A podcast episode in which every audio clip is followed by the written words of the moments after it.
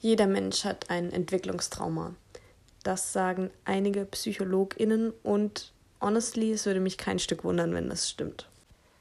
Hallo, ich bin Hanna. Ich melde mich jetzt mal wieder mit einer neuen Folge ähm, zum Thema Bindungstrauma bzw. Entwicklungstrauma, ähm, was, wie ich finde, ein ziemlich wichtiges Thema ist, was auf meine mentale Gesundheit einen ziemlichen krassen Einfluss hat. Ähm, ja, aber was man, wenn man nicht so sehr in der Psychenbubble drin ist, sage ich mal, gar nicht so unbedingt kennt. Weil, ähm, also ich glaube, so die breite Masse kennt Traumata als Schocktrauma.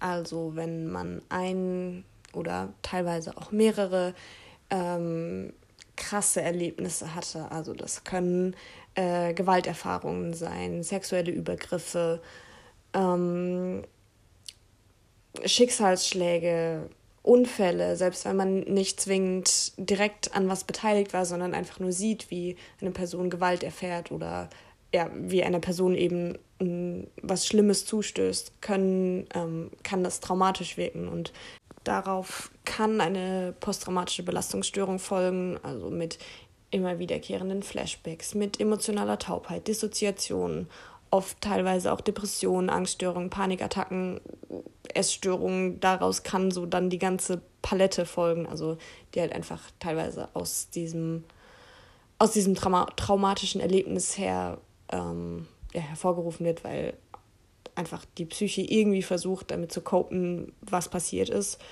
Ähm, ich habe zum Glück keine persönliche Erfahrung mit äh, PTBS, also posttraumatische Belastungsstörung. Ähm, aber ähm, ja, genau, also diese Form von Trauma, also von Schocktraumata ähm, oder ja, einfach Traumata aus einem oder ein paar krassen Ereignissen, das hat zum Glück nicht jeder Mensch. Ähm, aber ein Bindungstrauma bzw. Entwicklungstrauma glaube ich tatsächlich schon. Weil als Babys sind wir alle sehr, sehr abhängig von unseren elterlichen Bezugspersonen. Ähm, ich nenne die elterlichen Bezugspersonen jetzt im Folgenden einfach immer Eltern. Das müssen nicht zwingend Eltern sein, einfach die Personen, die einen großziehen. Ähm, genau, und also man ist als Baby halt komplett abhängig, weil man muss gefüttert werden, man muss gewickelt werden, man muss sauber und warm und sicher gehalten werden. Und so ein kleines Baby ist einfach nur so ein kleines Würmchen, das nichts machen kann, basically. Und die Eltern müssen, oder ja, die Eltern müssen die Grundbedürfnisse von diesem Baby decken, damit es eben ähm, sich entwickeln kann. Und dazu zählen auch die Bedürfnisse nach Nähe und Liebe, weil ohne Nähe und Liebe und ja, emotionaler Verbundenheit verkümmern Babys. Also da gab es tatsächlich irgendwann mal, äh, also ich glaube, es war noch im 18. Jahrhundert oder so, irgendein äh, Versuch wo Babys einfach zwar mit allem Faktischen versorgt wurden, also gewickelt wurden, gefüttert wurden etc., aber halt ähm, keine emotionale Nähe bekommen haben und die Babys sind alle gestorben. Ähm, ja, also schon als kleine Kinder lernen wir eigentlich, wie man Beziehungen eingeht. Also so, dass die Beziehung zu unseren Eltern ist eigentlich wie so ein Muster, wie wir lernen, wie funktioniert Beziehung. Ähm, und das Ding ist halt, dass Eltern natürlich auch nicht alles perfekt machen, weil Eltern auch ihre eigenen Entwicklungstraumata mitbringen, ihre eigenen Erfahrungen, ihre eigenen Beziehungsmuster. Und ich glaube, egal was man macht als Elternteil, man kann es nie 100% perfekt machen. Und das müssen wirklich auch keine großen Dinge sein, die die Eltern falsch in Anführungszeichen machen, weil wie gesagt, als Baby ist man so krass abhängig davon, dass die Eltern die Bedürfnisse verstehen von dem Baby, dass sie verstehen, so, okay, das Kind schreit gerade, dann hat es Hunger. Oder es schreit gerade, vielleicht ist es müde. Oder es schreit gerade, ihm ist kalt. Dieses Baby muss, also das Baby versucht irgendwie auszudrücken, was es braucht. Und die Eltern müssen das halt sozusagen lesen können und ähm, halt auch in Kleinkind Kleinkindalter ähm, kann das Kind noch nicht immer klar ausdrücken, was es braucht. Und dann ist es sozusagen die Aufgabe von den Eltern zu erkennen, was das Kind braucht. Aber mh, mm, so ein kleines Kind, das gerade schreiend in seiner Wiege liegt, weil es irgendwie Hunger hat, so zum Beispiel. Ähm, das versteht natürlich nicht, dass die Mama jetzt vielleicht nicht in zwei Sekunden da sein kann, weil sie vielleicht gerade noch dabei ist, dem großen Bruder ein Pflaster aufs Knie, Knie zu kleben oder so. Und dann ist es für das Baby scheiße bedrohlich, wenn die Mama nicht sofort kommt und es füttert, weil es versteht ja nicht warum und es weiß nicht, kommt die Mama überhaupt, um mich zu füttern. Ähm, und ja, das ist letztendlich Todesangst, weil das Baby ohne die Umsorgung von Eltern nicht überlebt.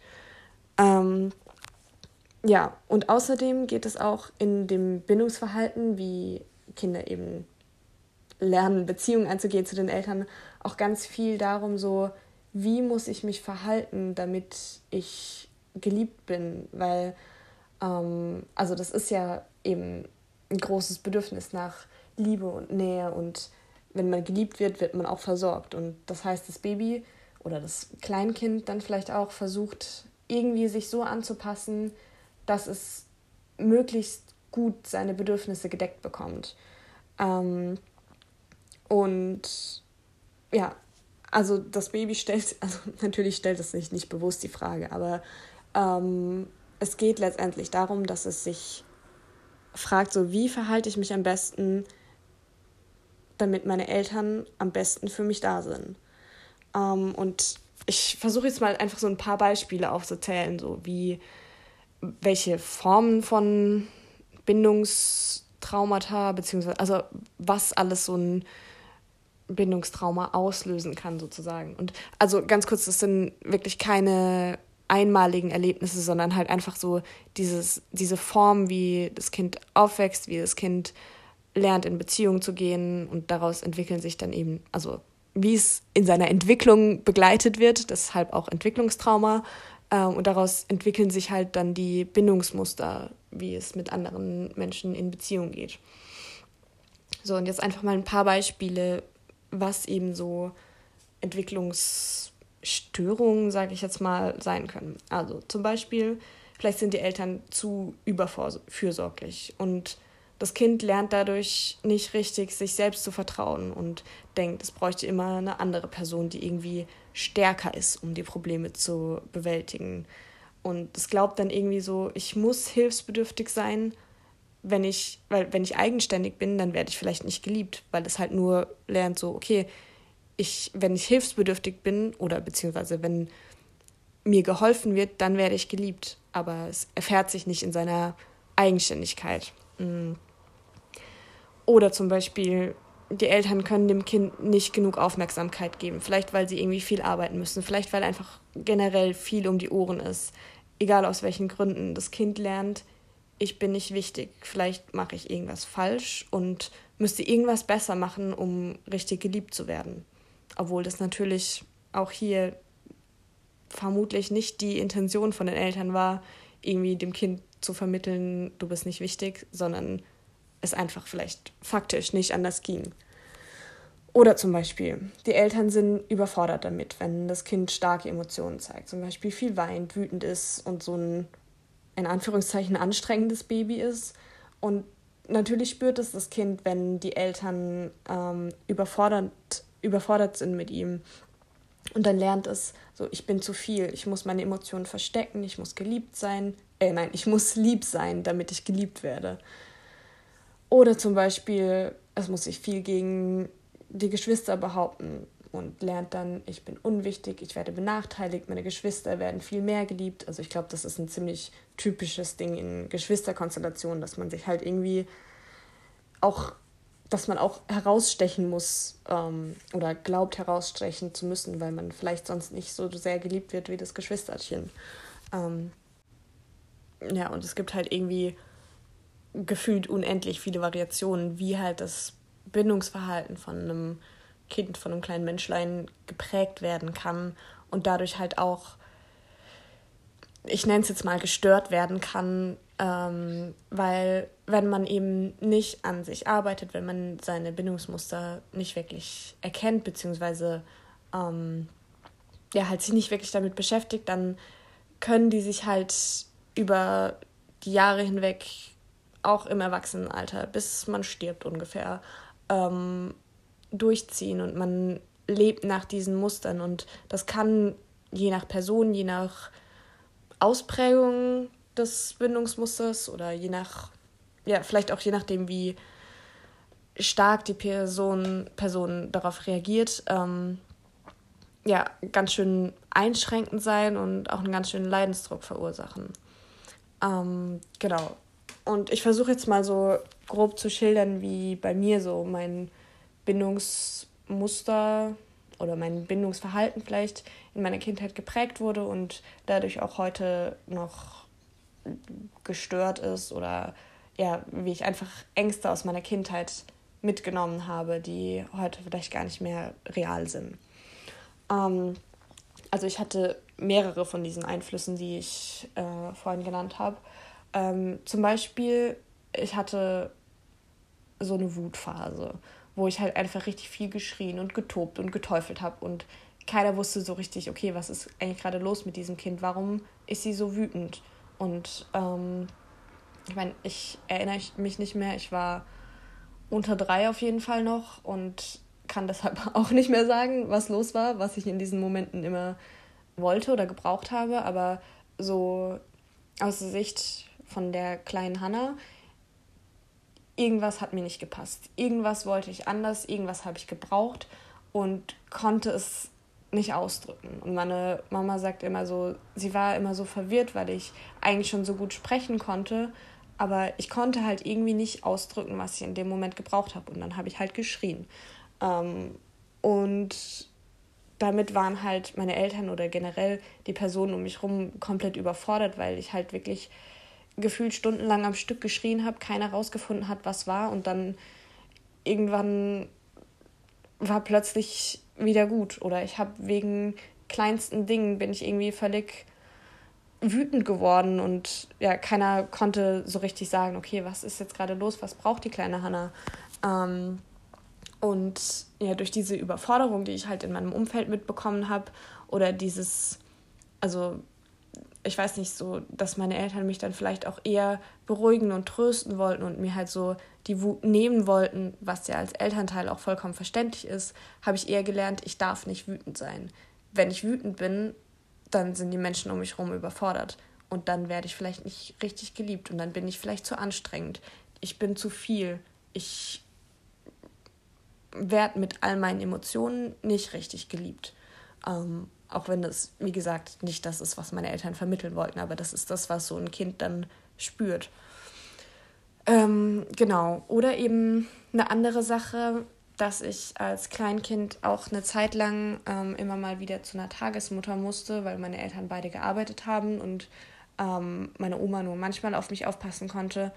Ähm, und also ich erinnere mich auch daran nicht mehr wirklich. Ich habe nur noch irgendwie so ein Bild vor Augen, wie es da irgendwie richtig düster war und ich musste halt weg von meiner Mama. Und für mich als kleines, sensibles Kind hat das natürlich schon ausgereicht, dass ich, oder nicht zwingend nur für mich als kleines, sensibles Kind, sondern generell für kleine, sensible Kinder, hat es ausgereicht, um unheimliche Ängste auszulösen, weil ich habe damals natürlich nicht verstanden, warum werde ich jetzt zu dieser fremden Frau gebracht, warum muss ich jetzt irgendwie weg von meiner Mama. Ähm, weil ich, also so ein kleines Kind versteht das natürlich nicht. Und ähm, stattdessen habe ich mir halt irgendwie, also das sind so die Glaubenssätze, die ich auch immer noch habe, so, ich werde verlassen, ich bin nicht wichtig genug, ich bin nicht gut genug, ich bin nicht richtig und deshalb werde ich irgendwie abgegeben, weil ich werde gar nicht richtig geliebt. Und ich glaube, ich habe da auch ganz schöne Ängste durchgestanden, dort einfach vergessen zu werden, dort einfach, also dass ich nicht wieder abgeholt werde. Ähm, ja, und dass ich halt irgendwas falsch gemacht habe, warum meine Eltern mich nicht richtig lieben und mich deshalb weggeben. Aus erwachsener Sicht natürlich Blödsinn, aber aus der Sicht von einem kleinen Kind nicht.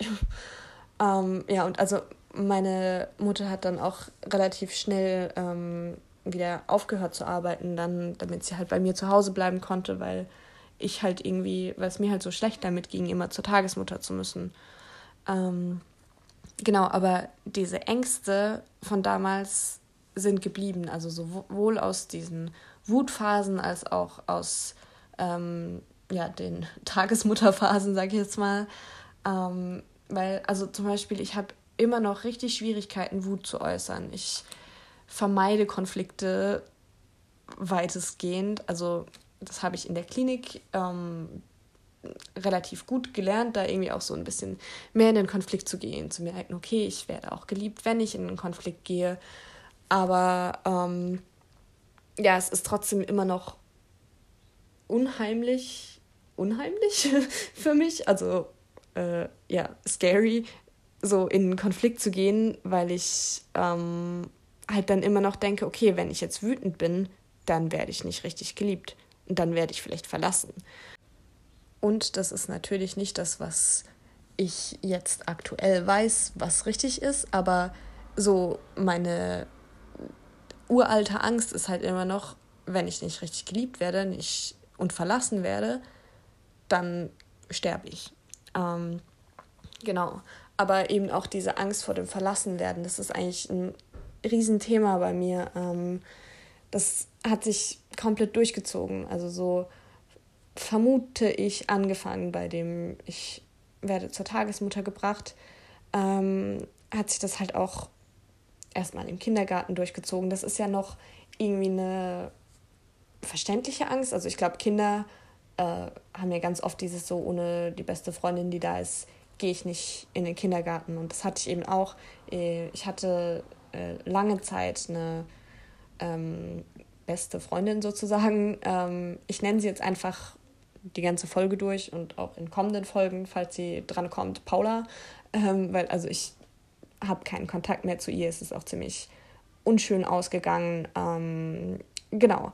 Aber ohne diese Paula wollte ich eben nicht in den Kindergarten. Ähm, und auch zum Beispiel an meinem allerersten Schultag, meine Mutter hat mich, musste mich so meinem Lehrer in die Arme geben und der hat mich schreiend und zappelnd zu meinem Platz getragen, weil ich halt einfach nicht weg von meiner Mutter wollte. Ähm, genau, aber so vor allem meine Abhängigkeit zu Paula hat sich ziemlich lange weiter durchgezogen. Ähm, also da sitzen bei mir auch ehrlich gesagt noch ziemliche Wunden, die noch nicht geheilt sind, an die ich jetzt langsam erst so ein bisschen drankomme. Ähm, ja, aber so grob gesagt, ich hatte irgendwie unheimlich Angst, Paula zu verlieren. Ich hatte richtig, also sie war halt, ich habe sie, ich kannte sie schon seit Babyalter an. Ähm, und dann war sie halt irgendwie wie so der sichere Hafen, den ich habe, wenn meine Eltern nicht da sind. Also zum Beispiel im Kindergarten oder dann später auch in der Schule. Ähm, und so, weil ich eben so meine Eltern in, im Kindergarten und in der Schule sozusagen verloren hatte, weil sie halt einfach nicht da waren, ähm, habe ich halt irgendwie versucht, so mir mein die nächste Person zu finden, an die ich mich dranhängen kann. Und das war dann eben Paula. Und im Kindergarten und so den ersten zwei, drei, vielleicht auch vier Schuljahren war da eigentlich auch noch alles gut. Also ich habe, äh, sie war halt einfach meine Kindergartenfreundin. Aber ich habe dann halt in der Schule mitbekommen, wie sie immer wieder Streit mit anderen, ähm, eigentlich hauptsächlich Mädchen, glaube ich, aus unserer Klasse hatte und immer wieder halt in Konflikt geraten ist, immer wieder Leute von sich gestoßen hat und ähm, ja, dann äh, habe ich eben gesehen, so, okay, sie verlässt Leute. Und das hat bei mir halt dieses, also hat bei mir halt auch wieder ausgelöst, okay, ich muss jetzt aber wirklich, ich muss wirklich aufpassen, dass sie mich nicht auch noch wegstößt. Also habe ich mich angepasst und habe versucht, immer ganz lieb und brav und ihrer Meinung zu sein, damit ich halt auch nicht eine von denjenigen bin, die weggestoßen wird, weil es halt für mich bedrohlich war, von ihr verlassen zu werden. Ähm, und ich meine, am Anfang hatte ich auch noch eigene andere Freunde, beziehungsweise wir waren schon irgendwie, also so Paula hatte auch teilweise die gleichen Freunde wie ich, aber ähm, so, ich hatte aus mir heraus auch noch andere Freunde, aber irgendwie hat sich das dann so mit der fünften Klasse vielleicht so ein bisschen verwachsen und ich war halt eigentlich gefühlt nur noch auf Paula angewiesen, weil ich es irgendwie aus mir heraus nicht mehr selbst geschafft habe, eigene Freunde zu haben. Ähm, aber irgendwie halt dann auch nie so richtig befreundet mit ihren anderen Freundinnen war. Ähm, und aber halt auch wieder gesehen habe, okay, sie verlässt mich im Prinzip. Ich wurde immer wieder für, also ich kann nicht mehr sagen, für wie lange, aber gefühlt für Monate mehr oder weniger ignoriert von ihr. Ähm, und ja, war halt einfach unwichtig für sie, während sie ihre anderen Freunde hatte. Und irgendwann gab es dann einen Punkt, an, den, an dem ihr irgendwas an den anderen nicht gepasst hat oder ähm, ja, an dem, dem sie einfach nicht mehr mit den anderen klarkam und dann kam es zum Streit mit denen. Ähm, und sie ist wieder zurück zu mir gekommen, bis sie dann wieder die nächsten Freunde hatte. Und was ich halt daraus mitgenommen habe, ist erstens so, sie, ähm, ich bin zu langweilig, weil irgendwas muss ich ja falsch machen, dass sie immer wieder von mir weggeht. Ähm, und gleichzeitig aber halt auch, okay, ich darf aber auch eigentlich nichts anderes machen, weil sonst würde sie ja nicht wieder zu mir zurückkommen. Ähm, genau, also ich habe die ganze Zeit eigentlich mitbekommen, ich werde verlassen, ich bin unwichtig, ich werde nicht geliebt, ich bin die Zeit über, die sie irgendwelche anderen Menschen hat, die irgendwie spannender sind als ich. Ähm, ja, in der Zeit werde ich einfach nicht wirklich wahrgenommen, nicht wirklich als wichtig genommen. Und dann, wenn es aber mit den anderen Leuten auseinandergeht, wenn die anderen Leute irgendwas machen, was ihr nicht wirklich gefällt, dann kommt sie wieder zurück zu mir. Und ähm, für mein Gefühl musste ich dann halt auch dafür sorgen, dass ich mh, mm, nichts falsch mache, damit sie wirklich auch wieder zurück zu mir kommt. Also habe ich mich, wie gesagt, einfach angepasst, war lieb, war ihrer Meinung, ähm, um eben weiter von ihr geliebt zu werden, damit sie weiter immer wieder zu mir zurückkommt. Und basically aus meiner jetzigen Sicht, damit ich weiter ihr Backup bin.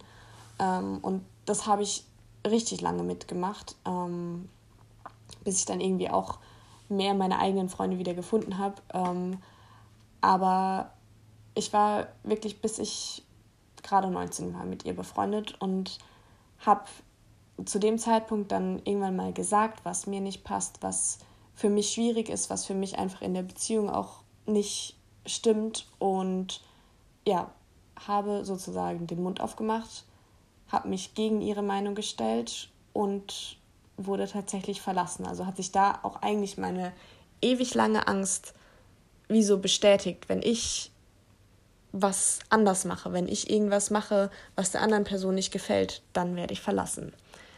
Ähm, und also ich glaube, so ein bisschen mehr dazu kommt noch in der Abhängigkeitsfolge. Das ist auch, also weil ich halt auch aus all diesen Dingen ein abhängiges Beziehungsmuster mitgenommen habe und das würde ich aber in einer einzelnen separaten Folge machen. Ähm, aber da kommt sicherlich noch mehr zu meiner äh, Beziehung mit Paula. Ähm, genau. Und aber diese Angst vor dem Verlassenwerden, die zieht sich halt wirklich krass durch mein Leben. Also ich weiß nicht, halt auch in so mega Kleinigkeiten, wie zum Beispiel, ich bin mit Freunden Fahrrad fahren und irgendwie wir fahren alle in einer Reihe, ich fahre hinten und was ich halt immer mache, wenn ich vorne fahre, also ich glaube, das ist schon eigentlich sehr viel zu stark, dass ich mich die ganze Zeit umdrehe. Ist, sind noch alle da, sind noch alle da, weil ich halt irgendwie sicher gehen will, dass niemand irgendwie verloren geht, sozusagen.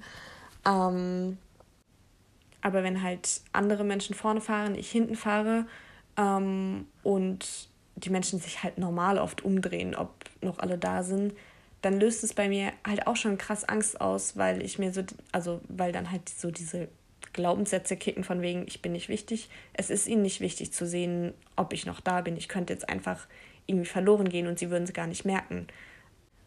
Oder auch, was glaube ich auch so ein bisschen so ein Klassiker ist, von wegen, wenn jemand meinen Geburtstag vergisst, dann bin ich so, oh Gott, bin ich jetzt irgendwie nicht wichtig. Ich hab's doch gewusst, so, ich werde gar nicht richtig geliebt. So, die Person weiß ja nicht mal meinen Geburtstag, obwohl es ja nichts mit meinem Wert zu tun hat, ob jetzt mein Geburtstag vergessen wird. Aber da kickt dann halt auch die Angst so, ich bin nicht wichtig, ich bin es nicht wert, dass man sich an mich erinnert. Ähm, und so gerade in diesen Kleinigkeiten wird meine Angst bzw. mein Umgang damit schon viel besser, aber es ist halt, es kickt immer wieder rein und es ist immer wieder irgendwie so gerade wenn ich nicht darauf vorbereitet bin, kann es mich manchmal so von den Füßen hauen. Ähm, ja, aber am stärksten merke ich es aber natürlich in den engen und wichtigen Beziehungen, ähm, vor allem in meiner Beziehung zu Zoe. Ähm, Zoe ist eine Person, sie ist ähm, also heute eigentlich eine der wichtigsten Personen in meinem Leben. Ähm, sie war schon immer in meiner Klasse ähm, und wir haben uns dann aber erst angefreundet, als ich, oder als wir beide 14 waren, ähm, als ich auch noch mit Paula befreundet war. genau, und vor allem bei ihr, weil sie eben so eine enge Person für mich ist, so eine wichtige Person, in der mir halt auch einfach die Bindung unheimlich wichtig ist. Ähm, vor allem in dieser Beziehung kicken bei mir halt immer wieder diese alten Ängste, vor allem die Ängste vor dem Verlassenwerden. Obwohl sie mir immer wieder rückversichert, okay, Hannah, ich lasse dich nicht alleine, es ist alles gut, du darfst auch wütend sein, du darfst auch in den Konflikt gehen, wir können auch mal unterschiedlicher Meinung sein, ähm, du darfst all deine Emotionen ausleben, so ich verlasse dich nicht, ich, ich bin trotzdem da. Ähm, und sie hat mir faktisch noch keinen Grund gegeben, warum ich daran zweifeln sollte. Aber meine uralten Ängste glauben, ich bin ja nicht wichtig, ich bin ja gar nicht richtig, ich mache ja alles falsch und ich bin zu viel mit meinen Emotionen. Deshalb ist es ja Blödsinn, was sie sagt.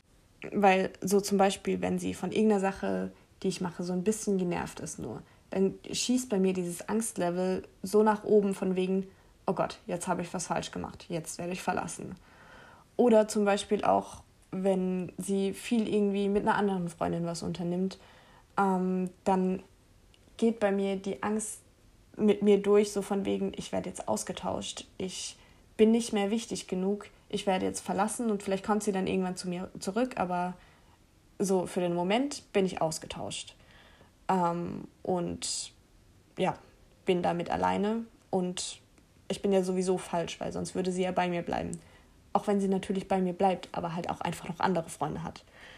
Ähm, oder zum Beispiel, mir geht es nicht gut, ich äußere es vor ihr und ähm, dann schießt bei mir sofort auch wieder die Angst hoch, okay, ich bin zu viel damit. Ich darf meine ganzen negativen Emotionen nicht äußern. Ich muss damit aufhören, weil ich muss ja lieb und fröhlich sein, sonst bin ich ja nicht richtig und werde verlassen. Ähm, und das sind alles Dinge, die Zoe nicht macht. Das sind alles Dinge, die aus meiner Kindheit stammen, die aus irgendwelchen uralten Ängsten, aus uralten, ja, traumatischen Erfahrungen, also für ein Kind wirklich traumatischen Erfahrungen ähm, stammen. Ich bin in den Situationen, wenn meine Angst so hoch geht, bin ich nicht 21 Jahre alt und im Jahr 2022. Da bin ich, keine Ahnung, kommt auf die Situation an. Vielleicht mal zwei, drei Jahre alt, vielleicht irgendwann auch mal zehn, vielleicht irgendwann 13. Ähm, das sind Ängste, die nicht mehr aktuell sind. Aber für meinen Körper und für meine Psyche sind sie halt noch aktuell. Ähm, und ich reagiere so, wie sich mein inneres Kind eigentlich fühlt. Ähm, und sowas braucht halt krass viel Heilung, weil es halt Dinge sind, die ich über Jahre hinweg gelernt habe und die, also Muster, die ich mir über Jahre hinweg angeeignet habe, Glaubenssätze, die halt richtig tief drin sitzen. Ähm, und phasenweise kriege ich das auch ganz gut hin. Phasenweise sind die Ängste entweder nicht so stark oder wenn sie aufkommen, kann ich das viel besser regulieren und sagen, okay, hey, das war damals, das ist jetzt nicht aktuell, das ist alles gut aber es gibt halt auch wieder Phasen, wo ich dann gefühlt tagelang in einem Loch sitze, weil ich vom Kopf her schon, aber von meinen Emotionen her nicht trennen kann, das war damals, das ist heute. Und sowas braucht halt, wie gesagt, unheimlich viel Heilung, unheimlich viel Zeit. Ähm, das, also gerade dieser Zeitpunkt ist auch was, wo ich öfters mal wieder einfach frustriert bin, weil ich halt seit zweieinhalb Jahren dran arbeite und es halt immer nur phasenweise besser ist. Ähm, ja, aber ich kann mir halt auch immer wieder, kann halt auch immer wieder sehen, so, das ist, was ich 20 Jahre lang mit mir rumgeschleppt habe. Das ist, was ich 20 Jahre lang ausgelebt habe. Ähm, so, natürlich braucht es, ist es nicht innerhalb von einer Woche geheilt. So, und jetzt mache ich hier erstmal einen Cut. Es wird sonst viel zu lang. Ich hatte eigentlich erst geplant, die Bindungstrauma-Folge zusammen mit der Abhängigkeitsfolge zu packen. Aber ja, die Folge so ist schon lang genug. Ähm, genau, ich hoffe, es hat euch gefallen. Wie gesagt, es kommt bald die Folge zum Thema Abhängigkeit, ähm, was teilweise auch sehr hierauf aufbaut. Ähm, genau, und ja, ich wünsche euch einen schönen Tag und bis zum nächsten Mal.